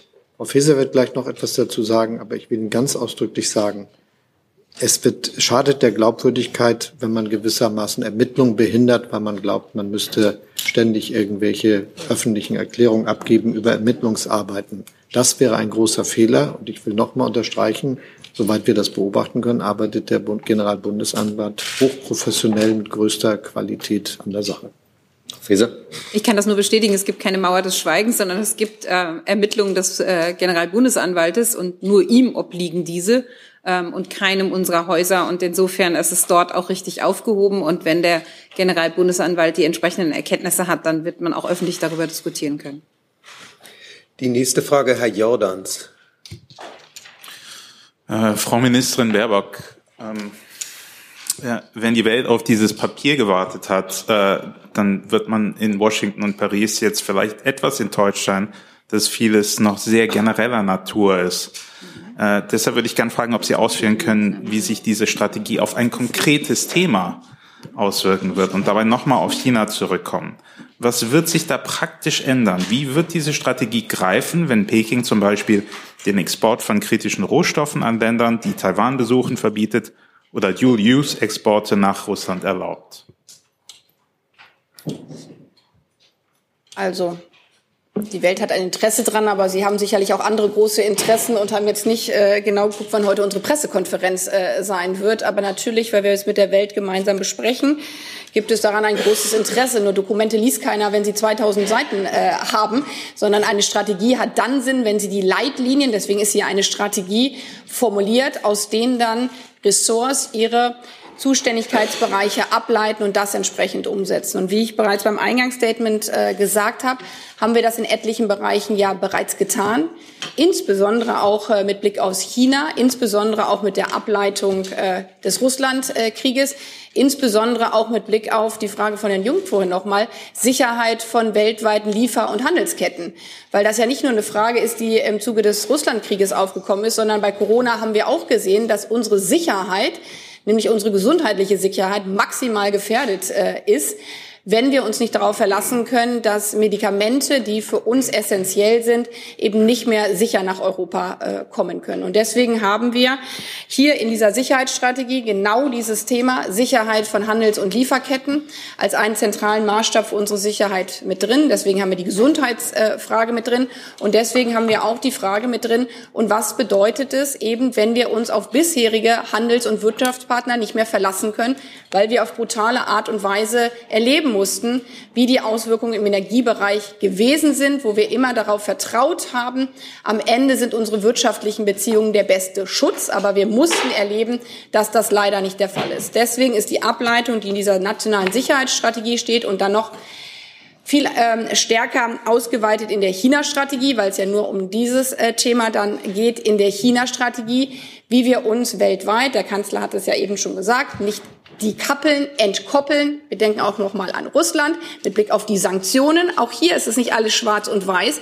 Wir haben zum Beispiel die große Lehre gezogen auf Lebensmittel und auch auf äh, Fertilizer, auf äh, Düngemittel keine Sanktionen zu erheben, weil die Auswirkungen dessen für die Welt fatal gewesen wären. Und genauso ist es mit Blick auf China, dass wir gesagt haben, in den Bereichen, wo wir maximal verwundbar sind, weil wir einseitige Abhängigkeiten hatten, hätten oder haben werden, müssen wir uns anschauen, ob das unsere Sicherheit gefährdet. Deswegen steht hier drin auf Ihre Frage mit den Rohstoffen. Wir müssen uns alle Rohstoffe anschauen, die ähm, für unsere Sicherheit relevant sind. Und da ist die Sicherheit eben, können wir Solaranlagen bauen, können wir Windräder bauen. Wie ist es mit Blick auf unsere Telekommunikationsnetze, aber eben auch, wie ist es mit Blick auf unsere Medikamente?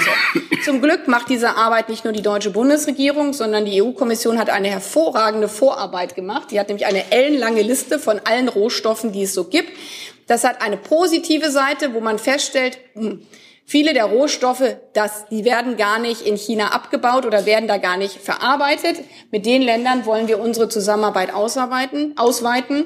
Dann gibt es Rohstoffe, die brauchen wir dringend, wie Lithium, das hatte der Bundeskanzler auch schon angesprochen. Die kommen gar nicht prioritär aus China, sie werden da aber weiterverarbeitet. Wenn wir jetzt also mit den Ländern stärker kooperieren, wo die Rohstoffe herkommen, nämlich die Wertschöpfung dort hinverlagern, was im Interesse dieses Landes ist, wie zum Beispiel Chile, dann werden wir für Wertschöpfung dort sorgen und werden auf der anderen Seite für uns mehr Sicherheit äh, schaffen, weil wir bei so einem kritischen ähm, Rohstoff eben nicht allein von China in der Weiterverarbeitung abhängig sind. Und das ist die Sicherheit von unseren Lieferketten. Das bedeutet auch die Sicherheit mit Blick auf China. Mit Blick auf die Finanzfragen, auch da haben wir bereits Dinge umgesetzt, die hier drin stehen oder in der China-Strategie stehen werden. Das wissen Sie ja auch mit Blick auf Exportkredite zum Beispiel. Wenn wir reflektieren müssen, dass wir einmal ein Bailout von riesigen deutschen Industrieunternehmen haben, das kann sich auch die Bundesrepublik Deutschland nicht alle paar Jahre leisten, haben wir reflektiert im Rahmen dieser Sicherheitsstrategie, was würde es bedeuten, wenn wir andere Großunternehmen, die das Rückgrat des deutschen Industrieanstandortes sind, wenn wir die auch am Ende, auf, wie sagt man auf Deutsch, ein Bailout machen äh, müssten, ähm, das könnten wir nicht. Und deswegen haben wir zum Beispiel mit gerade den Unternehmen, die in China tätig sind, intensive Gespräche. Der Kanzler, als ich dort war, mit führenden Industrievertretern darüber gesprochen, was sie eigentlich ähm, aus dieser Zeitenwende für Schlüsse ziehen. Und das Gute ist ja auch da wieder, dass deutsche Wirtschaftsunternehmen ähnliche Schlüsse ziehen wie die deutsche Bundesregierung.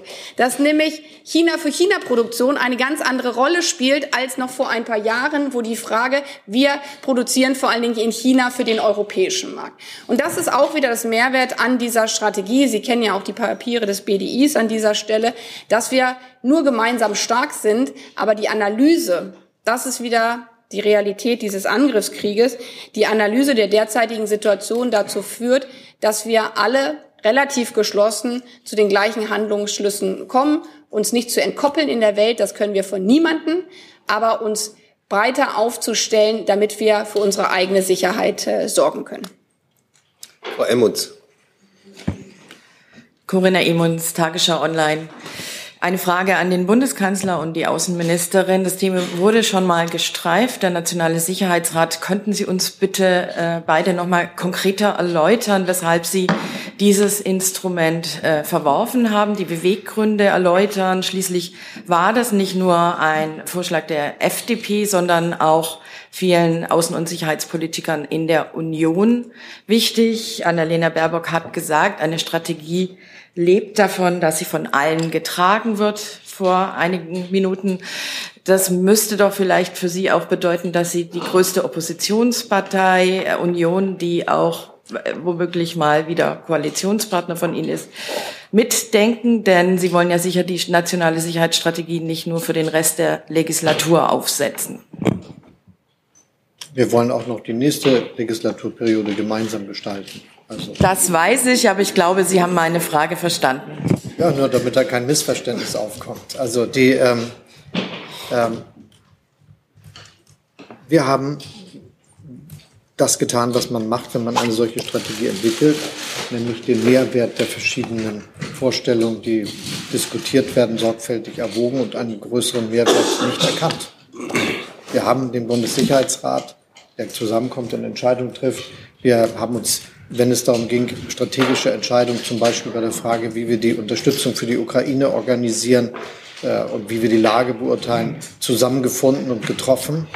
Und in, während wir praktisch jeden Tag Sicherheitsfragen gelöst haben, haben wir die Frage, was ist der Unterschied, der jetzt entsteht, wenn man jetzt noch ein weiteres Gremium institutionell dazu schafft, immer weniger wichtig gefunden. Und das ist dann letztendlich auch der Ausdruck, die Tatsache, äh, finden Sie dann in der Tatsache wieder, dass das hier nicht drinsteht. Nicht so. so ist es.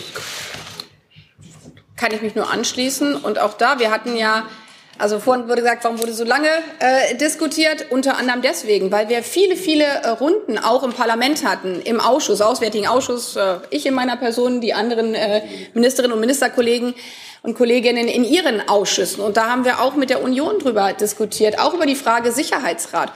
Und wenn man dann mal genau überlegt, Hauptargument war ja immer, ähm, dass es in Amerika zum Beispiel das gibt, dass wir ein anderes System haben, eben kein Präsidialsystem. Und äh, wie würde das eigentlich ausgestaltet sein? Also wenn Sie jetzt bei der Union mal noch ein paar Stimmen einholen, die sich mit der nationalen Sicherheitsstrategie äh, beschäftigt haben, auch mit der Frage, glaube ich, dass es da ähm, ähnliche Reflexionen gibt, dass der Prozess der Diskussion ein absoluter Mehrwert war. Weil man sich nämlich gefragt hat, was ist das effizienteste Gremium und wie der Bundeskanzler beschrieben hat. Wir sind zu dem Schluss gekommen, dass zu unserem Regierungssystem in der derzeitigen Lage das äh, System, was wir jetzt gewählt haben, das ist, was am besten äh, trägt. Und es gibt ja die parlamentarische Debatte morgen auch im Deutschen Bundestag. Und ich glaube, da wird deutlich werden, dass die nationale Sicherheitsstrategie, auch wenn Regierung und Opposition natürlich dann immer ihre Rollen unterschiedlich äh, definieren, sehr, sehr viele Mütter und Väter hat, weil in dieser Strategie stecken ganz, ganz viele kluge Gedanken von sehr, sehr vielen unterschiedlichen, nicht nur Parteien und äh, Parlamentariern, Ministerinnen und Ministern drin, sondern eben auch viele kluge Ideen aus der Wissenschaft, aus der Gesellschaft, von Universitäten und auch von, von Unternehmen. Und das trägt diese Strategie. Dann hätte ich doch die Nachfrage jetzt an den FDP-Koalitionspartner hier vertreten durch Herrn Lindner, den Finanzminister. Äh, Ist es jetzt für Sie eine Kröte, die Sie schlucken mussten? Äh, Sie waren ja für den Nationalen Sicherheitsrat oder sind Sie da, konnten Sie da mitgehen und es ist für Sie jetzt vollkommen okay? Es gibt immer äh, alternative Handlungsoptionen. Äh, innerhalb einer Regierung bildet man sich aber dann äh, eine gemeinsame äh, Auffassung, auch hinsichtlich der Methode der Zusammenarbeit. Und das ist hier passiert. Ich war so leichtsinnig zu glauben, wir könnten noch andere Themen bearbeiten, aber ich habe allein noch jetzt für dieses Thema noch zehn Fragesteller hier auf meiner Liste. Das können wir in den nächsten fünf Minuten unmöglich schaffen. Ja. Ähm, wir können uns auch kurz fassen. Dann habe ich Herrn Safelberg als nächstes. Ja, Rob Schaafberg von der Zeitung Telegraaf aus äh, den Niederlanden. Äh, Frage an Herrn Lindner. Also ähm, bei dieser Strategie sind viele äh, Vorhaben aufgelistet, äh, auch äh, Erweiterung, Stärkung von Dienste, äh, Weltraum, Cyber, also wirklich ganz viel. Ähm, das kostet natürlich Geld und ich wollte wissen, äh, äh, haben Sie, Sie haben kurz angedeutet, dass Sie keine weitere Steuererhöhung in Betracht ziehen wollen. Ähm, wie viel Geld haben Sie reserviert? Wie viele Milliarden? Ich glaube, die Bürger in Deutschland würden das gerne wissen äh, wollen, aber auch wenn es Ausweitung ähm, vom Personal äh, darum geht, dann müsste man natürlich auch äh, sagen, wie viele Tausende extra Stellen, um diese Vorhaben äh, durchzusetzen, wie viele Stellen und äh, wie viel Geld kommt äh, dazu. Und dann habe ich auch gerade äh, gehört. Also, eine Frage, Herr Littner. Ähm, in äh, der Frage, wie Sie sie angelegt haben, äh, steckt die von mir eingangs schon angesprochene Herausforderung. Äh, die Sicherheitssituation Deutschlands hat sich verändert. Wir haben über eine lange Zeit von einer Friedensdividende gut gelebt. Wir müssen jetzt aus der Zeit der Friedensdividende wechseln in die Zeit der Freiheits- und Friedensinvestitionen. Das bedeutet, dass sich die Proportion des Bundeshaushaltes sich in den kommenden Jahren verändern wird. Äh, wir äh, werden uns diese äh, neuen Schwerpunkte über die nächsten Jahre im Laufe der 20er Jahre erarbeiten müssen. Das Sonderprogramm für die Bundeswehr in der Wehrverfassung des Grundgesetzes ist der erste Schritt, dem viele weitere folgen werden. Äh, vielleicht darf ich kurz nachfragen. Also die Frage war, also ob, ob Sie einen Rahmen reserviert haben, äh, müssen wahrscheinlich. Ähm die Antwort darauf ist, wir müssen uns das in den nächsten Jahren erarbeiten. Im Bundeshaushalt, wie er sich jetzt darstellt, und in der geltenden äh, Finanzplanung sind äh, natürlich Vorhaben abgebildet, aber die äh, Dimension, die sich aus der nationalen Sicherheitsstrategie ergibt ohne das Sonderprogramm für die Bundeswehr findet sich natürlich nicht im Bundeshaushalt. Wir werden das in den Haushaltsberatungen der Jahre 2025, 26, 27, 28, 29 jeweils neu uns erarbeiten müssen, indem auch wünschenswerte Vorhaben zurückgestellt werden, weil ähm, Vorhaben, die sich aus unseren Sicherheitserwägungen ergeben, Vorrang haben. Hi, hier ist Tyler, ich filme das Ganze. Hier ist Thilo, ich äh, stelle dir die Fragen. Hier ist Hans, ich achte aufs Protokoll und stelle fest, wir sind unter drei. Heimliche Info nur für euch. Gar nicht so heimlich, kann man in den Infos lesen, wie man uns unterstützen kann. Nämlich per PayPal oder Überweisung. Weiter geht's. Herr Gebauer. Ja, Matthias Gebauer vom Spiegel. Ich hätte eine Frage genau in die gleiche Richtung. Wie erklären Sie eigentlich den Widerspruch dass Sie auf der einen Seite jetzt hier dann doch sehr konkret versprechen, wir wollen uns Richtung zwei Prozent bewegen, das sich aber überhaupt nicht in der mittelfristigen Finanzplanung niederschlägt und Sie sozusagen jetzt gerade noch mal klar gemacht haben, das wird eigentlich erst nach der nächsten Bundestagswahl müssen wir uns dann darum kümmern, egal ob Sie noch an der Regierung sind oder nicht. Das ist doch ein Widerspruch, der auch in gewisser Weise unglaubwürdig ist. Warum werden denn jetzt noch nicht die ersten Schritte gemacht, um sich in Richtung zwei Prozent auch im Einzelplan 14 zu bewegen? Herr Gebauer, Sie äh, nehmen ja äh, vorweg, ähm, dass es angeblich im Einzelplan 14 äh, keine Anpassung gäbe. Äh, diese Vorwegnahme ist verfrüht.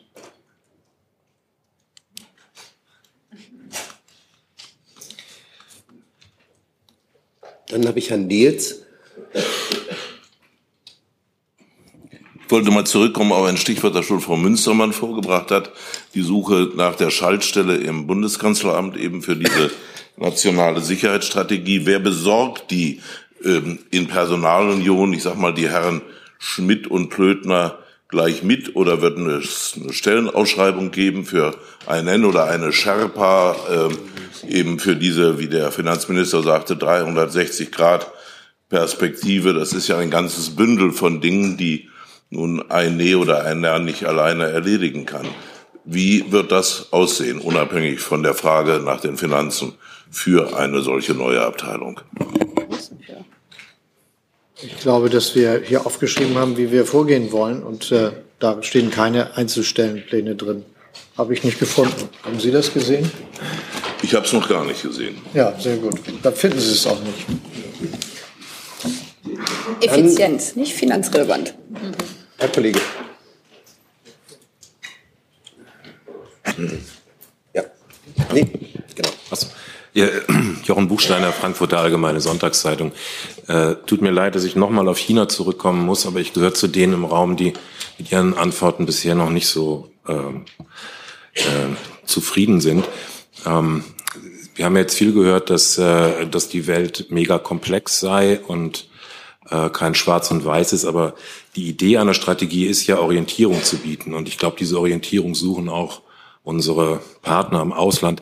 Deswegen wollte ich gerne noch mal fragen, aus Sicht des Auslands, vielleicht auch speziell aus Sicht Amerikas, was lässt sich herauslesen aus dieser Strategie, wie sich Deutschland in dem zentralen Konflikt der Zukunft zwischen China und Amerika positionieren will? Wird es eher an der Seite, fest an der Seite Amerikas sein oder sieht es sich eher in einer Mittelposition, so wie Herr Macron das angedacht hat? Es auf einen Satz gebracht, kein Decoupling, sondern ein De-Risking. Und das haben nicht nur die Amerikaner äh, sehr wohl verstanden, sondern andere auf der Welt auch. Und das Gute ist, dass äh, wir das nicht als Deutschland alleine machen, sondern im Rahmen gemeinsam mit unseren europäischen Partnern der Europäischen Union, weil wir unseren Mehrwert, den wir als ein ja nicht ganz unerheblicher Binnenmarkt weltweit haben, den gemeinsam nutzen wollen. Und äh, zugleich haben wir hier in dieser Sicherheitsstrategie ja verankert, äh, das, was im Übrigen ja auch äh, im Grundgesetz steht, im Rahmen der Europäischen Union und im Rahmen der internationalen Gemeinschaft, dem Frieden in der Welt zu dienen und dass unsere Sicherheit äh, im transatlantischen Bündnis äh, verankert äh, ist. Und ich glaube, es sind sehr kurze, knappe Sätze. Das ist aber den einen ist es zu lang, den anderen ist es zu kurz. Äh, aber diese kurzen, knappen Sätze, die in unserer China-Positionierung und auch in unserer transatlantischen Verbundenheit hier drinstehen, ich glaube, die verstehen alle äh, sehr, sehr gut. Und dann gibt es ja auch noch die China-Strategie, ist der kleine Cliffhanger dann für die nächste Pressekonferenz. Erlaube ich mir eine Ergänzung aus Sicht äh, F-seitig im Kabinett. Die USA sind ein Wertepartner. China ist ein Handelspartner, aber Werterivale. Vielleicht noch eine Ergänzung von meiner Seite aufgreifen, was wir vorhin schon diskutiert haben. Ich finde es einen großen Gewinn. Die Außenministerin hat eben auch noch mal darauf hingewiesen, dass wir eine gemeinsame Sprache haben mit unseren besten Freunden.